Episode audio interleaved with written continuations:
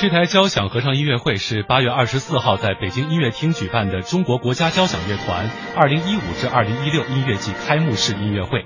担任演奏的是中国国家交响乐团，担任合唱的是中国国家交响乐团合唱团，指挥阎良坤、邵恩，乐队首席刘云志。为了帮助各位听众和网友更好的赏析这台演出，今天晚上的大舞台栏目邀请到了中国国家交响乐团首席客座指挥邵恩先生做客直播间。再次欢迎邵指来到中央人民广播电台，欢迎你。呃，谢谢大家，晚上好。嗯，呃。这场演唱会啊，它的标题是铭记历史，向英雄致敬。在下半场呢，是用黄河大合唱来压轴，这是可以预见的，因为今年呢是纪念抗战胜利七十周年。另外一方面，今年也是冼星海先生诞辰一百一十周年，所以在今年演出黄河大合唱，这是一个可以预见到，也是大家必然的选择。但是在上半场的曲目安排呢，呃，国交这场音乐会选择的是前苏联指挥大师德米特里肖斯塔科维奇的。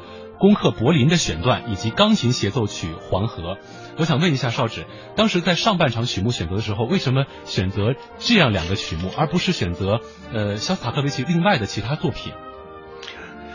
这个原因呢有很多，呃，但是呢，其中主要的一个原因呢，就是说呃音乐会的长度和作品的分量，因为呢，我在很久以前就有一个理想，要把《黄河钢琴协奏曲》和《黄河大合唱》。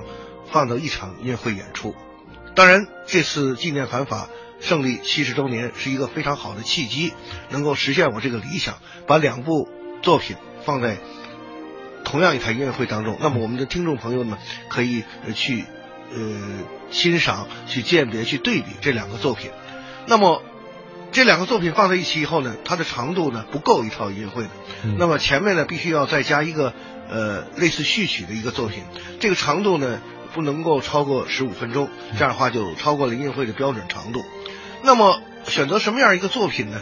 当然，肖斯塔科维奇有很多表现抗战的作品，对。那么他们的分量都太重，有的作品呢乐队编制庞大，呃，这个如果把它放在音乐会的开场，那么黄河大合唱就显得呃比较，就是说，嗯。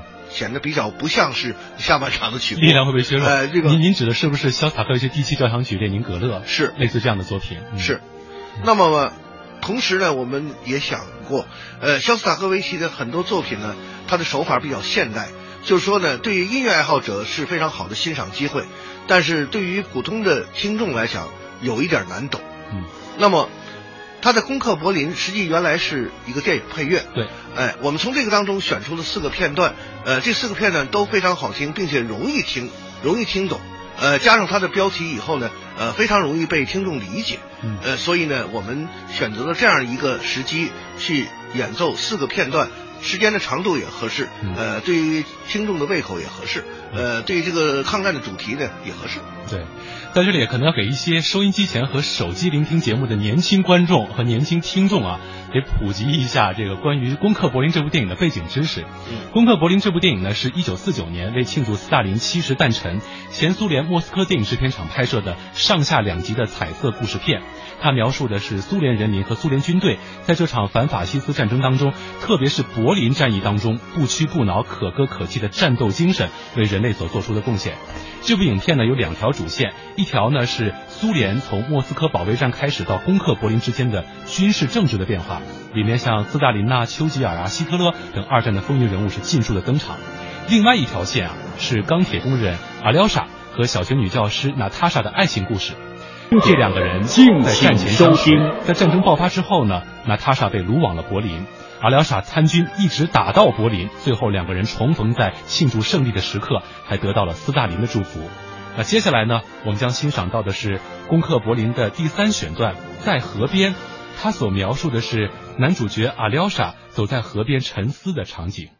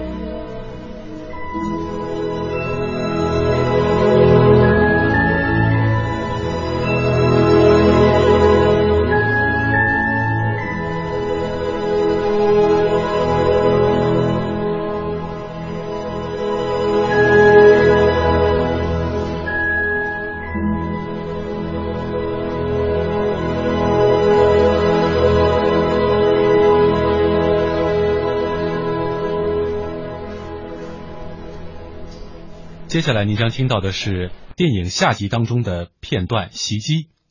这段音乐所讲述的是阿廖沙所在的部队猛攻谢洛夫高地之前进行的夜间突袭。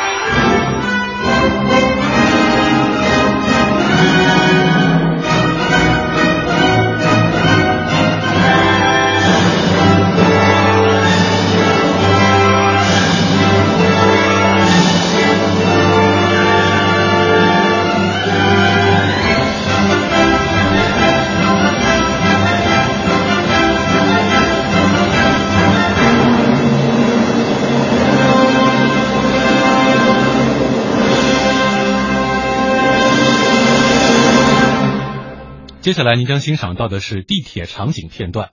苏联红军打进了柏林，希特勒做困兽之斗，下令往地铁通道里放水，一千多名地铁里无辜的平民被淹死，而这些人在死前强烈的诅咒希特勒。此时的音乐，悲哀、愤怒，充满同情。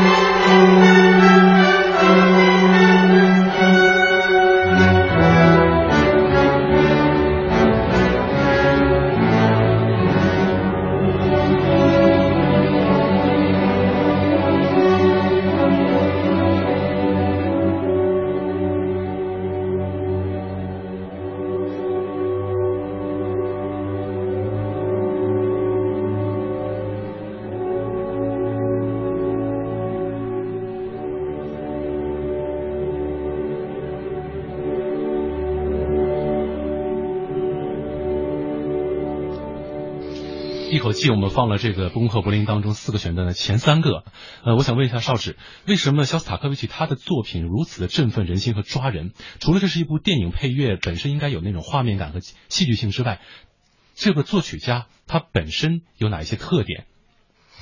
首先，他有着非常强烈的爱国情怀，他爱国、爱人民，呃，他所有的作品当中都体现了一个。对于国家尊严、民族尊严的这样的一种精神，他的很多作品，他像萨科维奇这个人，如果你看他的照片，他就是很瘦小的人，个子矮矮的，然后戴着一个深度的近视眼镜，对，呃，是一个好像很文弱的人，嗯，但是他的音乐非常的强烈，嗯，充满力量，充满了力量，是因为他热爱自己的民族，热爱自己的人民，所以他。被称为是人民的音乐家，他在第五交响曲，呃，就是说，呃，发表了以后，嗯，斯大林亲授他以人民音乐家的称号啊，说明就是说他用文化、用音乐的手段鼓舞人民的斗志，维护国家民族的尊严，在这方面做出了巨大的贡献。嗯，而且他本身也是亲历过第二次世界大战这样的一个惨烈战争的一个亲历者。是。嗯，所以他对于这个如何用音乐去表达战争的惨烈，以及我们这个战斗者的那种英勇抗争和百姓遭受的痛苦，他是有强烈的感同身受的东西，所以他能音符描绘出来大家这种情感和感受。是，嗯，那么像在您在指挥前面三个片段的时候，这个音乐家的哪哪些处理是让您感到非常的惊讶和佩服，以及您在处理当中又做了哪些自己的一些呃处理和变化？呃，首先呢，我们在选择的这个四个片段的时候，我们是有目的的选择，呃，它的多样的风格，就是说既有非常激烈的。又非常安静的，呃，就这个非常辉煌的，又非常抒情的，有快的有慢的。就是说，一个音乐作品，如果呃作为一个完整的作品，一个交响曲的话，它的四个乐章都是不同的性格，到最后又非常统一。那么我们从艺术上来讲，本着这样的一个原则呢，呃，来选择这几个片段。但是同时呢，呃，这几个片段又是在电影里，在故事里，呃，最为激动人心或者最为感动人心的这样的片段。比如说最后一段，呃，我《攻克柏林》我很很久以前看过，呃，但是呢，我现在具体的很多东西都记不清了。但是有一个情节我永远不会忘，呃，就是当最后胜利的时候，当红军战士爬上了那个柏林议会大厦的楼顶，把一面红旗插上的时候，我感动的流眼泪了。呃，这面红旗其实我们广大的中国观众都见过，在阅兵式上。今年的九月三号的阅兵式上，呃，有一个苏联红军的方队，呃，俄罗斯的方队，在这个方队当中打了一面红旗，那是俄罗斯最珍贵的历史文物，也是世界最珍贵的历史文物。就是这一面红旗，当年被插上了柏林议会大厦的楼顶。嗯，这个画面也是很多纪录片当中非常珍贵的一个纪录片的镜头，是一张一张非常珍贵的照片。是大家其实，在听作品的时候，很多的呃一些历史的影像。和历史图片都能勾连起来，呃，在这三部前面三首曲子袭击和地铁场景当中，尤其地铁场景，嗯，它呃在文字介绍当中是表现了一种非常的那种呃悲伤和愤怒的一种情绪。但我们发现，作曲家在创作的时候，他好像里面还有一些其他的一些情绪饱含在当中。嗯，我们可以这么解释吧，呃，因为希特勒这个人非常有煽动性。嗯，他蛊惑人心，嗯，当时的德国人大部分人都相信希特勒，相信这场战争是正义的，呃，相信希特勒是民族英雄，这是当时的历史原因造成的。嗯，所以柏林很多不明真相的百姓仍然对希特勒抱有幻想，但是当希特勒下令往地铁通道里放水，淹死这么多无辜的人的时候。那些人在生命的最后一刻才认识到希特勒的真实面目，才对希特勒诅咒失望，觉得他是一个魔鬼，不像他们心中想象的英雄。但是已经太晚了，他们已经到了生命的最后一刻。所以，肖斯塔科维奇，我觉得他最成功的音乐手法，就是在这段作品当中表现了对希特勒的失望、愤怒、愤慨和最后在。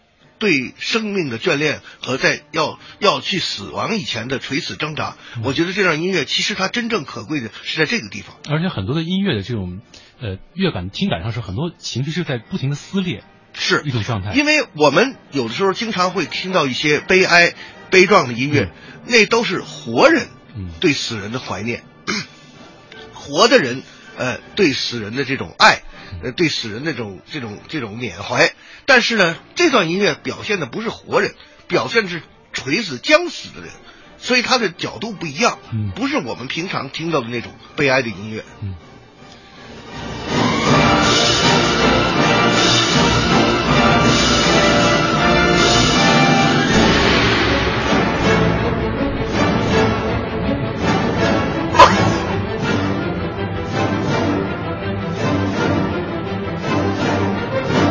且这段紧张的旋律也能感受到，就地铁里不停的往里灌水，大家在生死边缘挣扎的那种情绪。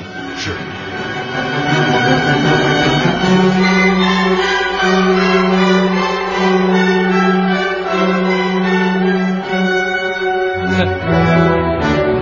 实际上是表现人们已经失去了生的希望，这个音乐开始往下消沉。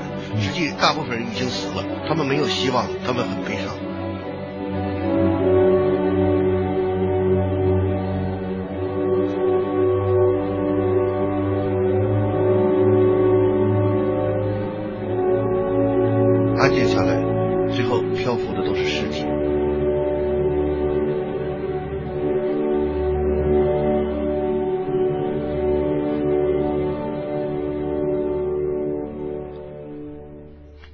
尸体里包括妇女、儿童、老人，包括所有的这些无辜的人，一些战争的牺牲品。在这段乐曲之后呢，音乐会演奏的是攻克柏林的最后一首音乐片段终曲，表现的是阿廖沙和娜塔莎在胜利当中重逢。娜塔莎代表人民亲吻了斯大林的衣襟，斯大林微笑的祝福他们，并向全世界热爱和平的人说：“谢谢了，我的朋友。”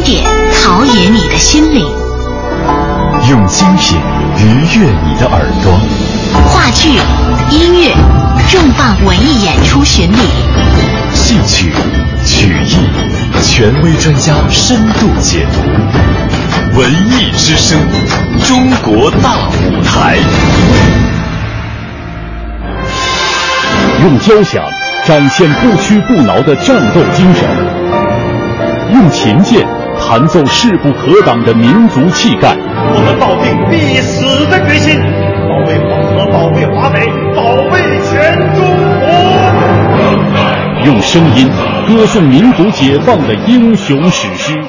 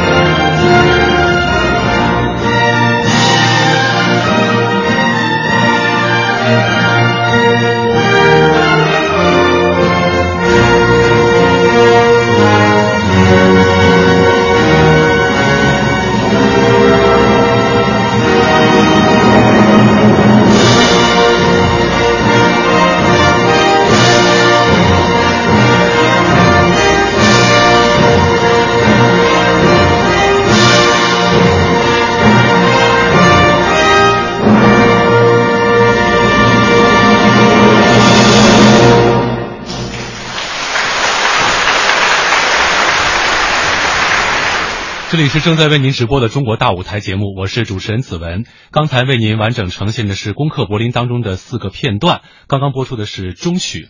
呃，熟悉《攻克柏林》这部电影的朋友啊，尤其是反复观看过这部电影的朋友，可能会觉得这个中曲好像在咱们这次音乐会演奏当中有一点。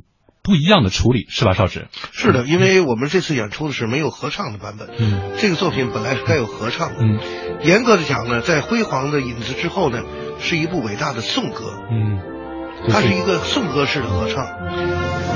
其实，呃，我看过很多各种各样的战争的描写战争的电影。嗯，呃，我们。拍的电影跟欧洲人可能有一些文化差异，呃，咱们咱们的电影呢，在战争胜利以后总是要列队，呃，很庄严的宣誓，然后大家呼喊口号庆祝胜利，呃，但是在欧洲的电影不一样，呃，这场电影的最后实际上是呃一些人在那抱头痛哭，互相拥抱，互相到处都是眼泪。斯大林的讲话也。呃，最重要的一句，他也说的是，呃呃，谢谢你们，我亲爱的朋友们。呃，这可能是我们的文化差异，我不知道为什么。呃，他们在描写非常残酷的战争的画面的时候，有时候会用上非常美妙的音乐。呃，像《难忘的一九一九》，呃，在进攻的时候用的是钢琴协奏曲这样的形式，所以可能。还是文化差异吧，但是我觉得，呃，是非常有感染力，包括这个音乐，包括这个电影，呃，非常激动人心。谢谢少者的介绍和解读，这里是正在为您直播的中国大舞台，欢迎大家到我们的微博、微信当中参与互动。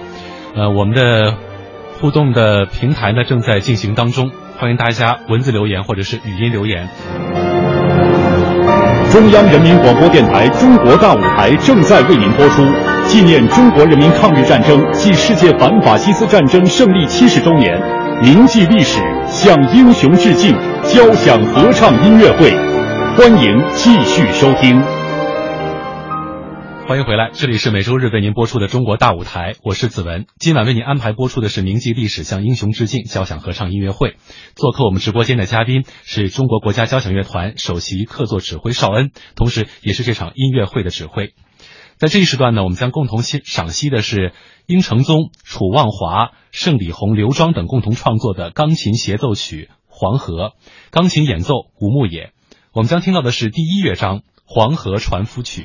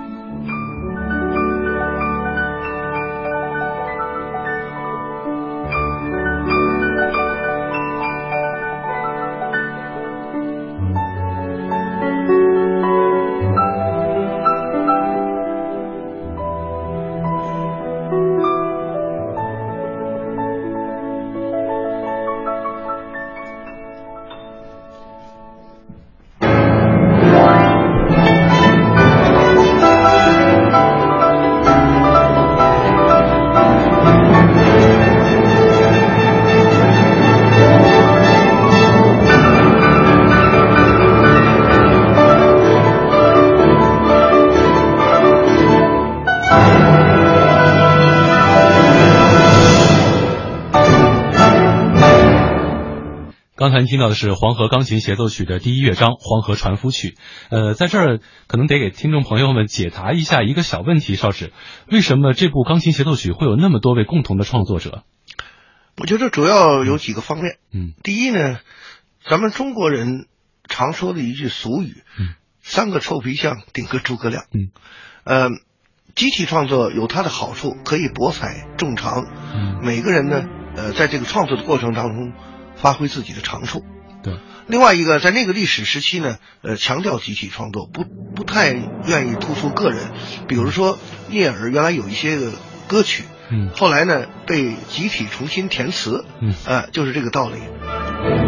像这部《黄河船夫曲》啊，就是我记得听过黄河大合唱的人，大家都会都会感受到，就之前是一个是劳动号子一般的那个歌唱。这个他用钢琴和乐队重新表现的时候，他是作曲家做了怎样的一种处理？整个黄河的这部钢琴协奏曲，他以哪一段乐曲为主旋律做整个协奏曲的变奏？呃，第一乐章呢，它其实用钢琴表现了两个部分，嗯，一个是船工号子，船工拼着性命与惊涛骇浪搏战的这种英雄的气概，嗯，但是同时呢，他利用钢琴这个乐器特点，表现了很多流水。急流险滩，黄河这个汹涌澎湃的波涛，哦，湍急的流水，他用这个来表现，其实非常的合适。呃，所以呢，在这个《黄河船夫曲》这一段当中，呃，钢琴发挥了非常重要的作用。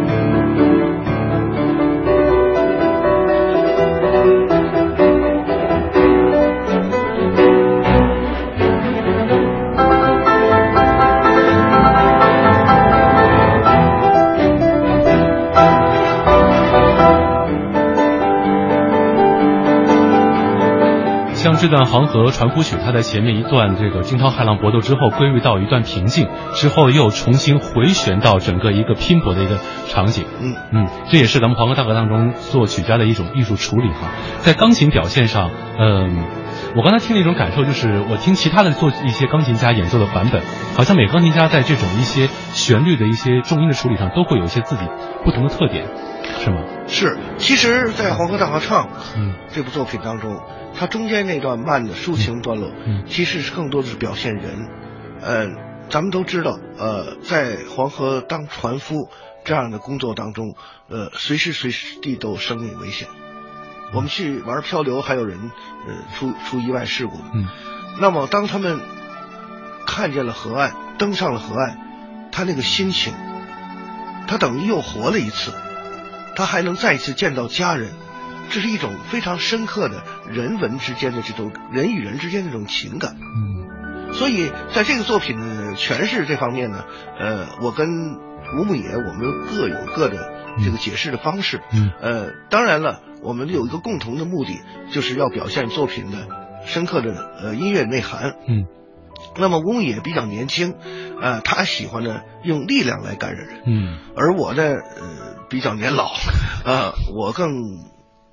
倾向于用情感来打动人心，嗯、所以角度不一样，但是目的是一样的。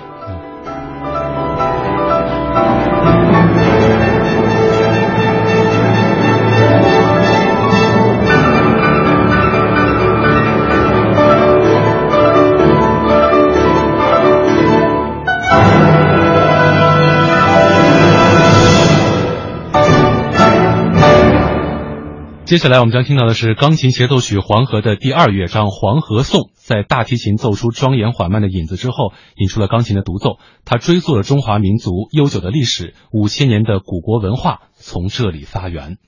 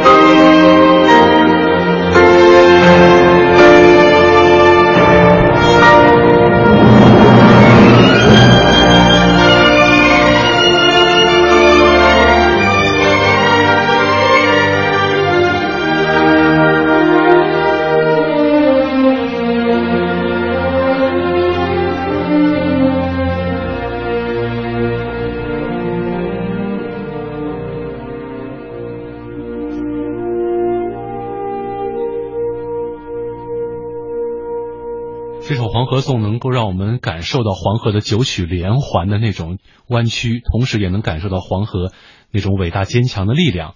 呃，其实这部呃钢琴协奏曲，尤其《黄河颂》这一段乐章啊，它。基本上是把人声合唱的部分都换成了钢琴的演奏，是吧，邵志？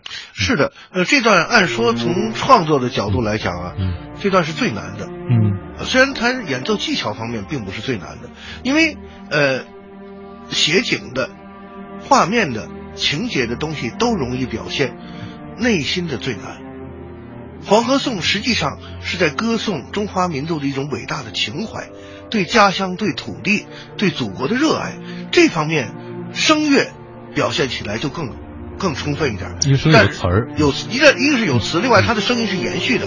钢琴严格讲是一个打击乐器，那么通过它来歌唱，通过钢琴的有效的肢体的写作来歌唱，来表现《和合颂》这样的一个伟大的内容。确实难度是非常大，我觉得这是一个非常成功的范例。在西方的钢琴音乐当中，不管是肖邦也好，拉赫曼尼诺夫也好，他们都有很多的所谓的抒情音乐。这些音乐呢，非常成功的用钢琴这样一个乐器来来表现人的内心世界，表现人的这种伟大的情怀。那么，这还《黄河颂》呢，可以说在中国的音乐创作的呃作品新作品当中，是一个非常成功的范例。嗯，刚才您说到，就是这个一段乐章，它不是属于钢琴指法当中最难的。其实，在这部音乐协奏曲当中，钢琴协奏曲当中最难的是第三乐章《黄水谣》，它中间有一段钢琴的轮指啊。对，这一段的一段表现的内容。呃，第三乐章是怎样的一种创作特点？呃，第三乐章是这样。呃，我呢对这个第三乐章呢，呃，有我自己的看法。你说。呃，这个呢是这样的，因为第三乐章呢，最后改名叫《黄河愤》。原来的名字是黄河怨，呃，我觉得呢，这个乐章当中呢，呃，愤的成分多，而怨的成分少，呃，而我个人呢，更喜欢怨的成分多，因为我觉得那时候中国人受日本鬼子欺负，呃，中国人民经历了真是前所未有的苦难，嗯，呃，是中华民族最苦难、最黑暗的一段历史。那么在这这个过程当中，呃，黄河怨。就更能打动人心。愤是愤，中国有一句话叫“敢怒不敢言”，嗯，甚至是不敢怒不敢言。我觉得那个时候那个历史时期，中国人至少是敢怒不敢言，或者是甚至是不敢怒不敢言。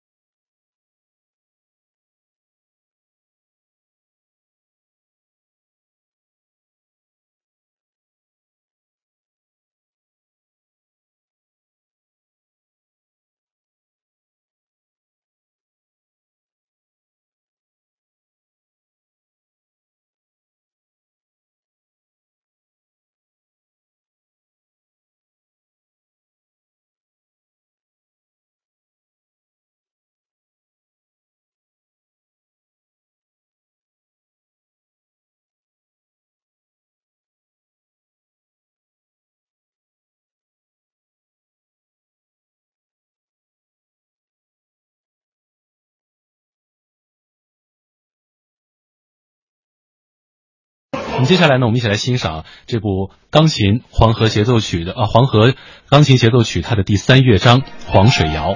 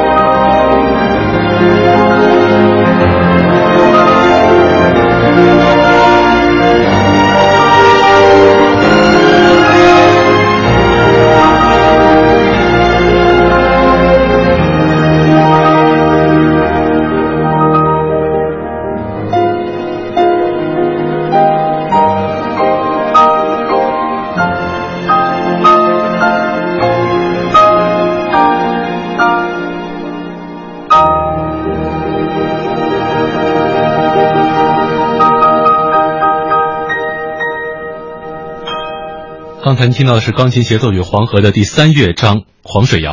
其实，在这个乐曲当中呢，它由钢琴模仿了很多种乐器的一些音色。呃，我们请邵氏给大家解读一下。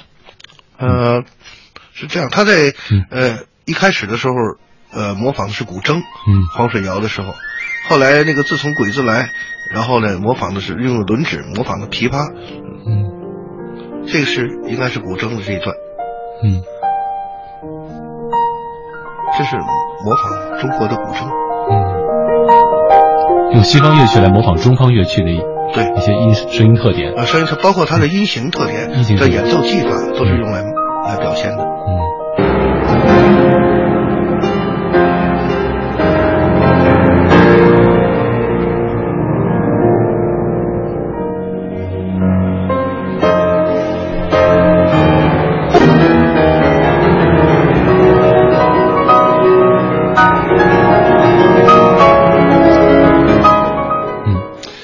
听到的是第三乐章《黄水谣》。嗯，这部作品其实《黄河大合唱》它是一部大型的声乐作品，但是改成了这个器乐作品之后，我们会感受到那种气贯山河、蓬勃雄伟的气势依然在。嗯，这样一种依然在的这种气势，是反映出《黄河大合唱》它本身乐曲当中一些非常独特的一些特点。请邵指给我们介绍一下。我觉得《黄河大合唱》本身是一部。气吞山河的作品，嗯，这部作品说句良心话，你怎么改都不会去损害它原有的气质，嗯，都不会去。你不管改成什么形式，呃，形式是外在的，内容是主要的，内容是是是一个作品的根本，呃，所以当一个作品它有它非常明确、非常清楚的表现它的要说的内容。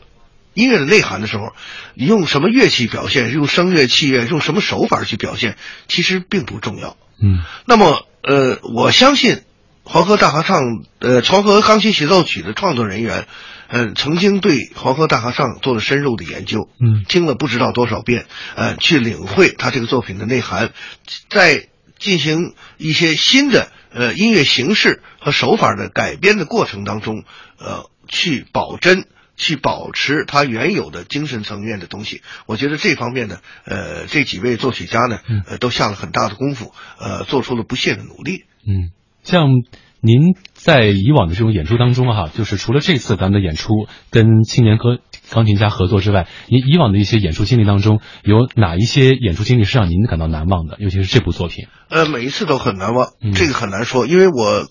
跟很多不同的独奏家合作过这个作品，嗯。呃，我们也是只是其中的一个。嗯。那么每个人呢，他在对这个作品的表现当中，都有自己侧重的一面，都有自己呃喜欢的一面，嗯、但是呃。都给我留下了我没有满足的一面，呃，我很抱歉，呃，我的这个所谓的满足，呃，不一定是标准的版本，嗯。也绝对不代表最高的艺术水准，嗯。但是呢，通过这样的合作呢，我也呃学到了一个经验，就是说每个人的想法都不一样，呃，每个人对作品的理解也不一样，所以这个无可厚非，只是不同的观点。但是如果作为一个交响曲，我作为一个指挥，嗯我可以有基本上呃大部分的诠释权，而作为协奏曲的话呢，我只能够去伴奏。在这个基础上呢，我跟独奏可能会呃有一些嗯在诠释音乐方面有一些不同的地方，我必须要去妥协，嗯呃，要去服从。这个呢也是我们的职业特点。用交响展现不屈不挠的战斗精神，用琴键弹奏势不可挡的民族气概。我们抱定必死的决心，保卫黄河，保卫华北，保卫全中国。用声音歌颂民族解放的英雄史诗。九月二十七号周日晚十九点三十分到二十二点，中央人民广播电台《中国大舞台》为您播出，纪念中国人民抗日战争暨世界反法西斯战争胜利七十周年，铭记历史，向英雄致敬交响合唱音乐会，指挥大师阎良坤，表演艺术家徐贤和携手再现经典，敬请收听。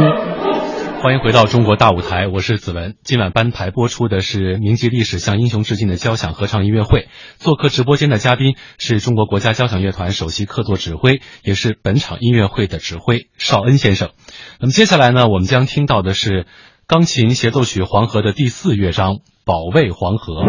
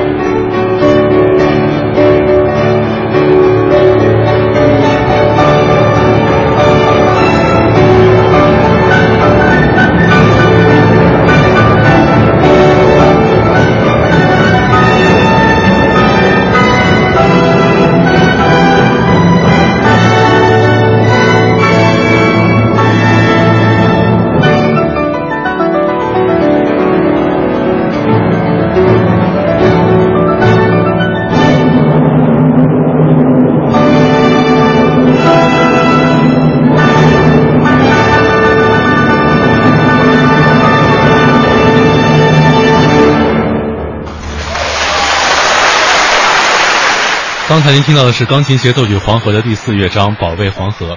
说起来，这一段乐曲啊，这个乐章很有意思啊，因为它这个乐曲当中，在最后它拼接住呃拼接入了，这是原本不属于黄河的两段旋律，一段是《东方红》，一段是《国际歌》。我看到在我们的微博上，我们的听友天刀一九七零在为这两段这个乐曲的结尾来而点赞。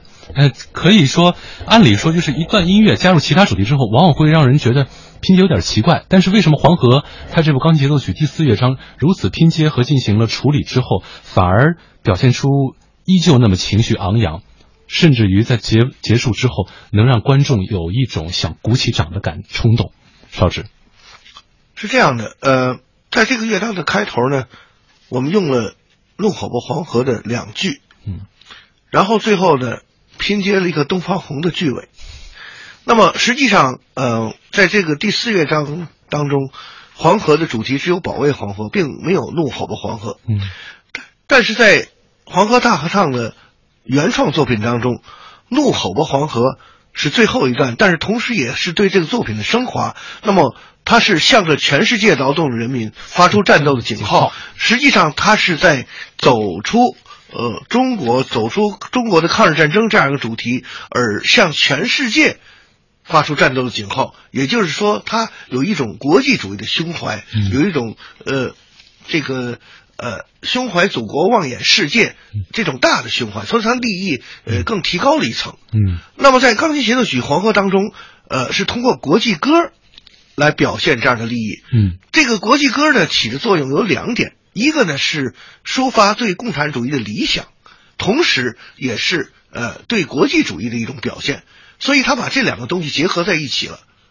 呃，那么《东方红》呢是中国人民歌颂自己伟大领袖的一个作品，那么同时也表现了中国人民盼望新中国的诞生这样一种思想。所以这两个作品放在一起呢，呃，他对于抗日战争、对于反法西斯、对于黄河这样的一个。呃，作品当中呢，它有了一揭示了一个一层更深的个含义。嗯，刚才呢，我们是欣赏了完整的钢琴协奏曲《黄河》。在这个我们微博平台上，哈，有个听众说，感觉这个钢琴协奏曲似乎比合唱气势更宏大。哈，呃，刚才我在跟少主分享这个留言的时候，少主在那微微一笑。少主说呢，恐怕一块儿的你们得好好听一听这个合唱《黄河船夫曲》。呃，接下来。我们来完整的欣赏黄河大合唱的音乐作品。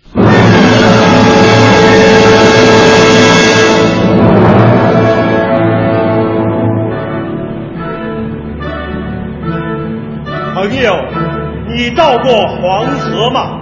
你渡过黄河吗？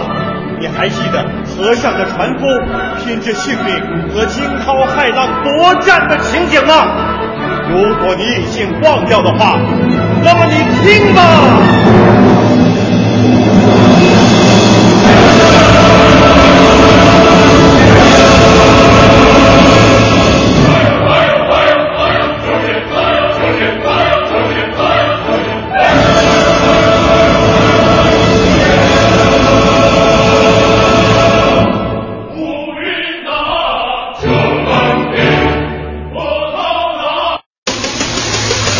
交通运输部、中央人民广播电台联手打造国家级交通广播——中国高速公路交通广播，现全球寻找优秀主持人。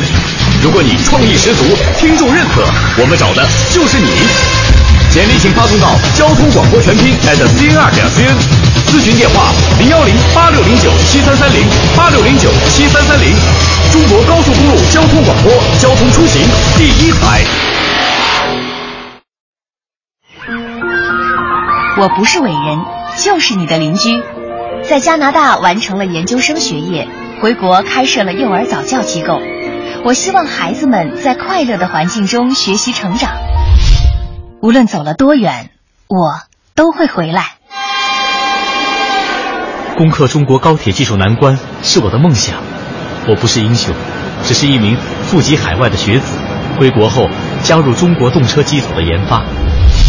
无论前面的路。有多么艰难，我都会坚持走下去。回来不仅仅是思乡，还为了一份责任。人人都有梦想，但能够实现梦想就很伟大。从一九七八年到二零一三年底，中国留学归国人员总数达到一百四十四点四八万人，他们用所学知识报效祖国，很多人成了业界精英，推动了国家的建设和发展。血浓中国情，共圆中国梦。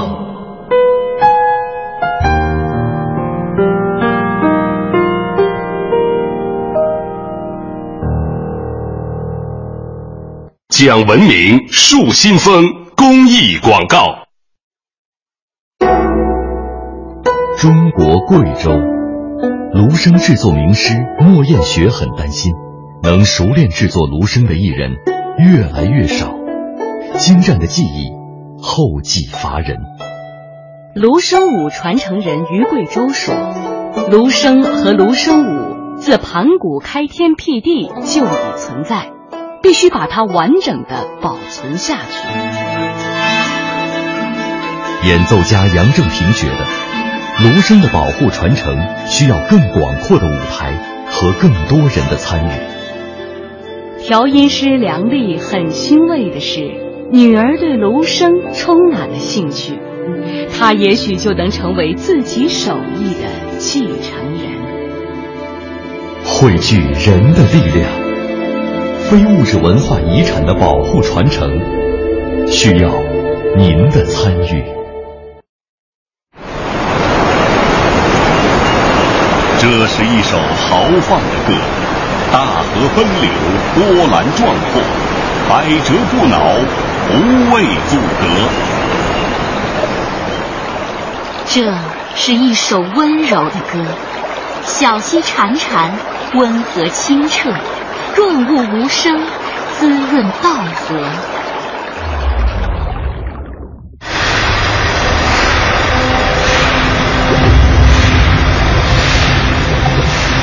一天，悠扬的歌声变得暗哑干涩，曾经的清澈改变了颜色。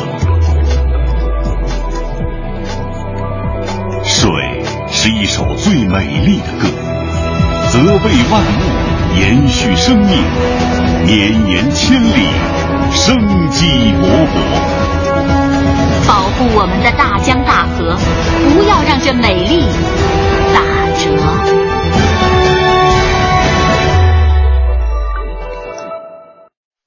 有人问大地：“什么是色彩？”大地说：“什么不是色彩？”有人问李小龙。什么是功夫？李小龙说：“什么不是功夫？”有人问河流：“什么是音乐？”河流说：“什么不是音乐？”有人问卢梭：“什么是艺术？”卢梭说：“什么不是艺术？”有人问电波：“什么是文艺？”电波说：“什么不是文艺？”中央人民广播电台文艺之声，FM 一零六点六，生活里的文艺，文艺里的生活。用经典陶冶你的心灵，用精品愉悦你的耳朵。话剧、音乐，重磅文艺演出巡礼，戏曲、曲艺，权威专家深度解读。文艺之声，中国大舞台。用交响展现不屈不挠的战斗精神，用琴键弹奏势不可挡的民族气概。我们抱定必死的决心，保卫黄河，保卫华北，保卫全中国。用声音歌颂民族解放的英雄史诗。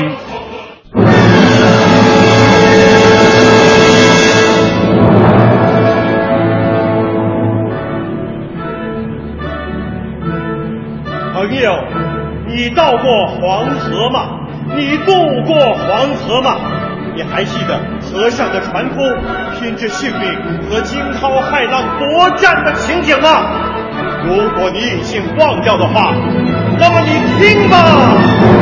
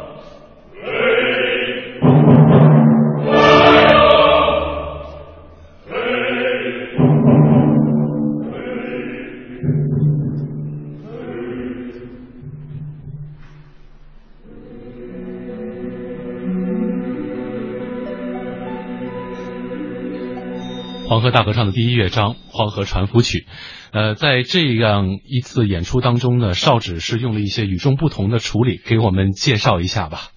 嗯，当然这一段呢，把中间那段慢的，呃，我处理的呢比较轻，呃，比较虔诚，呃，是对生命的真爱，呃，是对对生命的赞颂。因为船夫以惊涛骇浪搏战以后，最后终于活下来了。嗯。在非常危险的工作当中，终于生存下来了，所以他们那种心情，呃，我是想通过音乐来表现他们对生命的赞美。嗯，呃，另外在呃，自从鬼子来黄水谣的中间一段，我有些特殊的处理，这咱们听到那以后我再来解释。嗯，谢谢。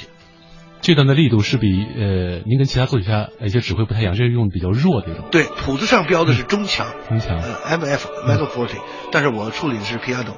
我让他唱的很轻，是一种更趋于内心的这种表现，而不是要唱给别人听。我们看见了河岸，我们冲上了河岸，是自己对自己说，或者自己呃对在远方的亲人、爱他们的人说的话。嗯，在结尾的时候，好像是更加的沉重和缓慢一些。是在结尾，我给他处理成一个悲剧性的结尾，就说他们在面临着下一次的同样的考验。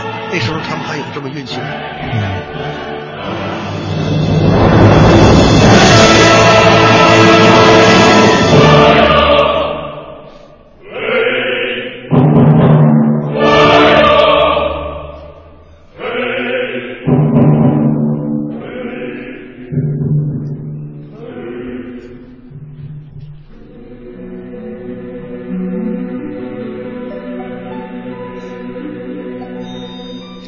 刚才大家听到的是黄河大合唱的第一乐章《黄河船夫曲》，这第一乐章呢是一个混声四部的一个合唱。接下来您将听到的是第二乐章《黄河颂》。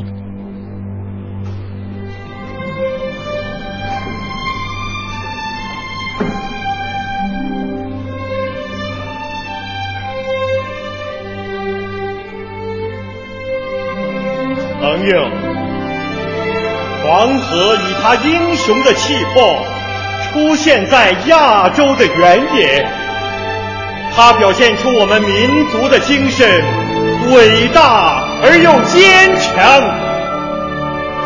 这里，我们向着黄河唱出我们的赞歌。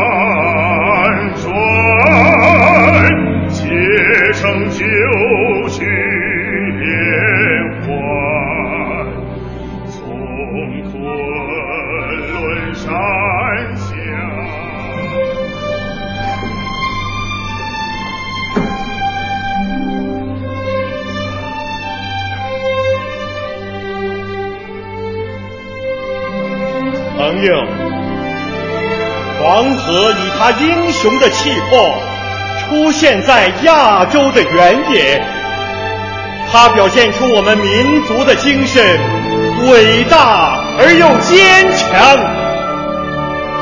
这里，我们向着黄河唱出我们的赞歌。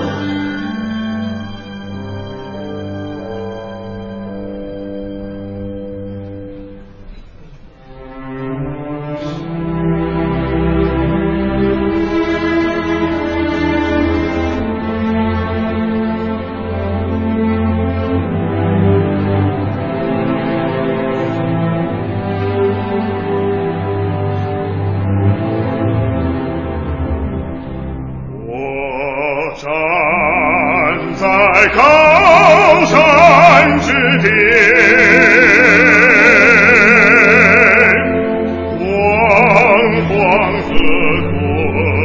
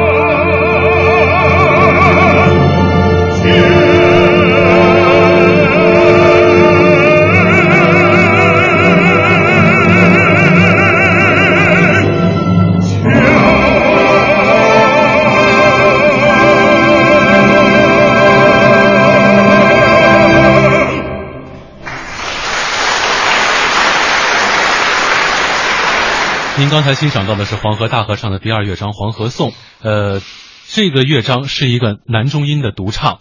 我们这个黄河大合唱的声乐作品，如果仔细分析的话，它运用了很多种声乐表现的方式。是的，而且是最合适的方式。嗯，比如第一乐章是一个混声四声部合唱，第二乐章是男声独唱，呃，第三乐章非常独特，运用的是配乐诗朗诵。到第四乐章，黄水瑶是女声的一个。混声的合唱，然后到了这个第五乐章《河边对口曲》，又是两个人的男声的对唱，一个男中音和一个男高音。到第六乐章是女声女高音的独唱，到这第七乐章用的是齐唱和轮唱的方式，到第八乐章是一种还是混声的合唱。这样一种音乐形式，这种丰富性，它除了是表现力之外，它还有是不是也有一些它借鉴西方的这个合唱作品的一些？元素和理念在当中，是的，因为黄河大唱严格的讲是一部 cantata。cantata 给我们听众解释一下这个概念。呃，cantata 就是怎么说呢？呃，是西方合唱艺术当中呃最经典的部分。通常呢，呃，它分为呃弥撒和安魂曲，呃，都是歌颂上帝的，呃，大部分都是宗教音乐。但是呢，呃，西方呃人在对宗教信仰这方面的呃非常的严肃，呃同时又非常的虔诚，所以由于宗教信仰所激励他们创作的作品，往往都是最出色的。嗯嗯，咱们黄河这这部作品也是借鉴了肯塔塔的一些对，但是。当时的中国人民呃不愿做亡国奴，宁为玉碎不为瓦全，这样的情怀呃是非常的高涨，这样的情绪是非常的高涨，全国人民都在呃。就心里装的都是抗日，嗯，都是国家民族的兴亡，所以在这种背景的情况下，呃，这作品完全是从内心出发创作的，也是那个时期必然的产物。嗯，呃，我们刚刚听到的第二乐章《黄河颂》是男中音孙俪所演唱的。对，我看了一下，就是咱们这次参与演出的这些音乐家，有一些不是咱们国交的是本团的团员，是咱们专门外请的，为什么会有这样的一些安排？呃，是因为我们去呃怎么说呢？呃，我们要保证这场音乐会的最高质量，嗯，那么我们要去请最合适的人来担任这些重要的角色，啊，那么呃，孙俪是目前是我国呃最优秀的男中音歌唱家，嗯，啊，他的表现确实非常出色，嗯，他这次的演唱，嗯，声音浑厚，气势宽广，吐字清楚，呃。充满了激情，非常有感染力。嗯，当然，呃，他跟我对《黄河颂》的理解呢，也有一些小小的差别。哎，我们可以现在看到指挥版的理解。呃，因为呢，他呢是，我不是说他理解是错的，嗯，他理解是正确的。但是我们两个人可能都正确，但是角度不一样。其实就跟很多电影一样嘛，就是剪辑出来和这个导演的这种剪辑，它会有一些不同，双方那些那个不同的艺术诠释。嗯，因为孙俪的演唱呢，呃，给我的感觉是都是要告诉观众，嗯。呃，告诉听音乐的人，黄河是多么的伟大，中华民族是多么的伟大，我们要去歌颂它，它是这样的一种表现。而我的想法呢是，我要告诉自己，我多么爱中国，我多么敬畏黄河，这是我的表现方式。就是您的表现方式，可能不太一样。是是，我要要告诉自己，我为自己，我跟自己的内心对话，我是多么热爱。中华民族，我们多么的爱中国！这时候让别人去感受到这种这种情感，而不是要直接告诉他们。嗯，就更要更加内化和内在一些的东西。呃，这是个人的观点，不不同的。对，其实这只是一种艺术手法上它是不同的表现方式而已。是，嗯呃，我想问一下邵指，就是在大型合唱的音乐作品当中，插入朗诵，嗯，这是常见的一种表现方法吗？还是说这是黄河大合唱所独有的一种？呃，特点不常用，嗯呃，但是黄河大合唱加入了朗诵以后，啊，第一增加了它的感染力，第二增加了他对作品要表现的内容的准确的描述，嗯，第三通俗易懂，使得观众能够接受的更容易。对，因为在西方那些大合唱的作品，呃，它的受众面不是全体的人民。他是一些喜爱音乐的人，或者是有宗教情怀的人，呃，普通老百姓也可以欣赏，但是没有这么深。而黄河大合唱是一个唤醒中国，当时是六六万万五千万人抗日、不做亡国奴这样的一个作品，它能够深入到每一位普通人的人心。这是黄河大大合唱这部作品最成功的一面。嗯。而且就是我们这个黄河大合唱啊，在以往的很多版本的我看演唱当中，往往是把这段朗诵给拿掉，认为好像朗诵跟合唱没什么关系。但恰恰完整八段加入这段朗诵之后，黄河大合唱它的这种艺术内涵是凝聚在每一个段落当中，凝聚在每一个字当中。嗯，对。呃，我们接下来来听听我们这个朗诵者徐贤和。我们著名的演播艺术家，原来的这个中国煤团文工团的原团长，他对于这一段朗诵，他的这个排演的经历和他的一些感受。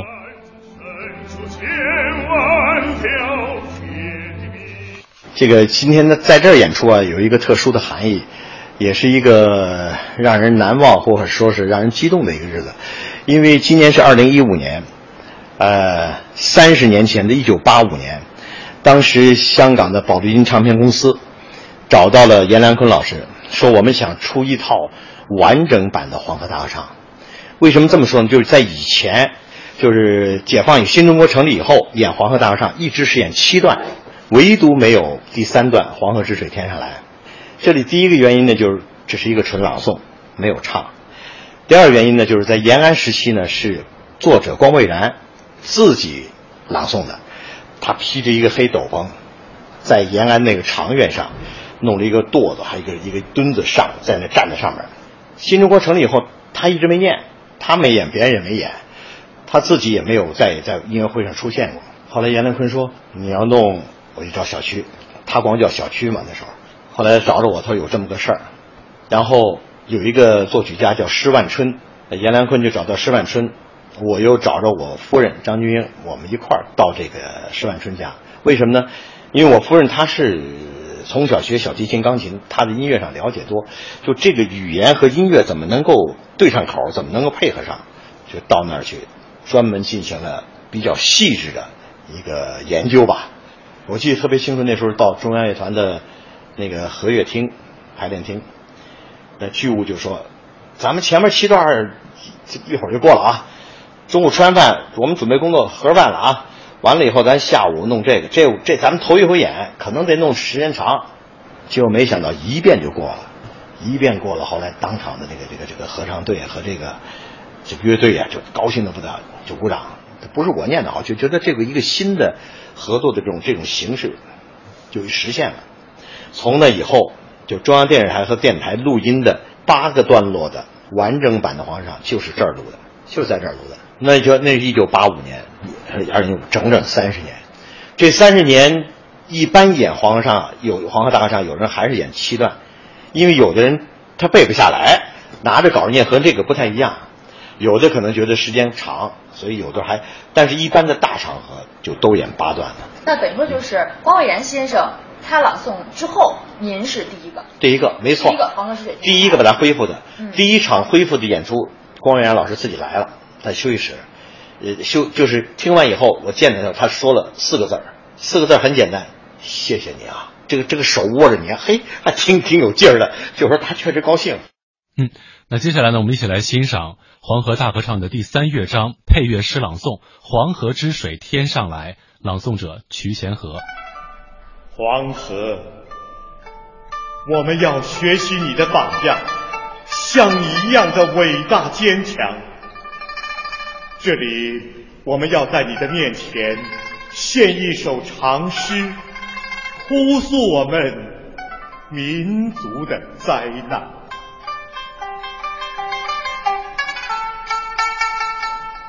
黄河之水天上来，排山倒海，汹涌澎湃，奔腾叫嚣，使人肝胆破裂。